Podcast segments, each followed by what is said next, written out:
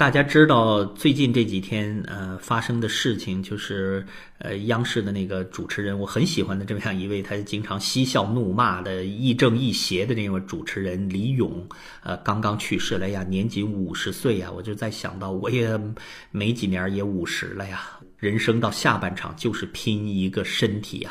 平时晚上喝个酒啊，熬个夜呀，尤其像我录音的时候录到很晚，仔细想一想，什么东西比得上？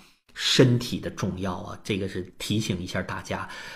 我并不认识这个人呢，所以也只是把他作为一个对生命逝去的这种感慨。只不过呢，他的妻子叫哈文，这是很有名的中国的这个电视的节目的一个编导。他为他逝去的爱人呢写了一篇文章，我给大家读一下吧，很短。哎呀，让我很感动。我觉得有音乐可以配上他。他这篇文章在怀念她的老公李勇的时候说。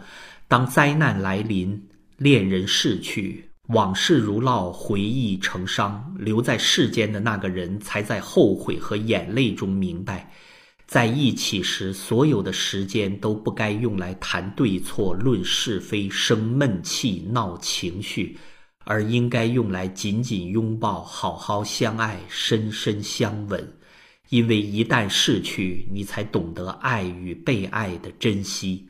所以，如果可以有人爱或正爱人的你，请张开双臂，对身边的那个人说句“我爱你”。历经悲欢，人到中年，我才渐渐懂得，过去的自己最愚昧的地方，就是把大好的时光浪费在争吵和解释、抱怨和指责、控制和索取上。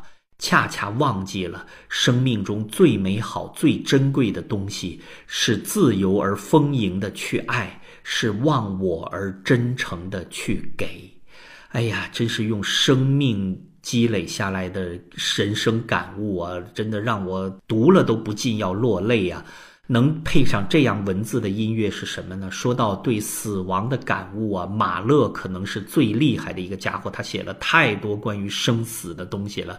呃，他的交响曲第一个是泰坦那个了不得的那种强力思维的东西，结果到第二个突然间变成了复活，人面对死亡之后如何生命的复兴啊、更醒啊那种感觉。当然，他那个伟大的第九交响曲，你能想到吗？最后一个乐章第四乐章竟然是一个柔板啊 d a g i o s 啊，什么乐章能够用柔板啊？所以他的那个交响曲。最后越来越舒缓，声音越来越小，到最后你去听现场说，你甚至都不知道这个交响曲是不是已经结束了。一直到指挥转过身来鞠躬，你才知道，那真的是生命进入万有啊！所有的一切啊，都融在无尽的虚空之中啊！就像一个人，他人生逝去了，然后他化作天上的一颗星星啊！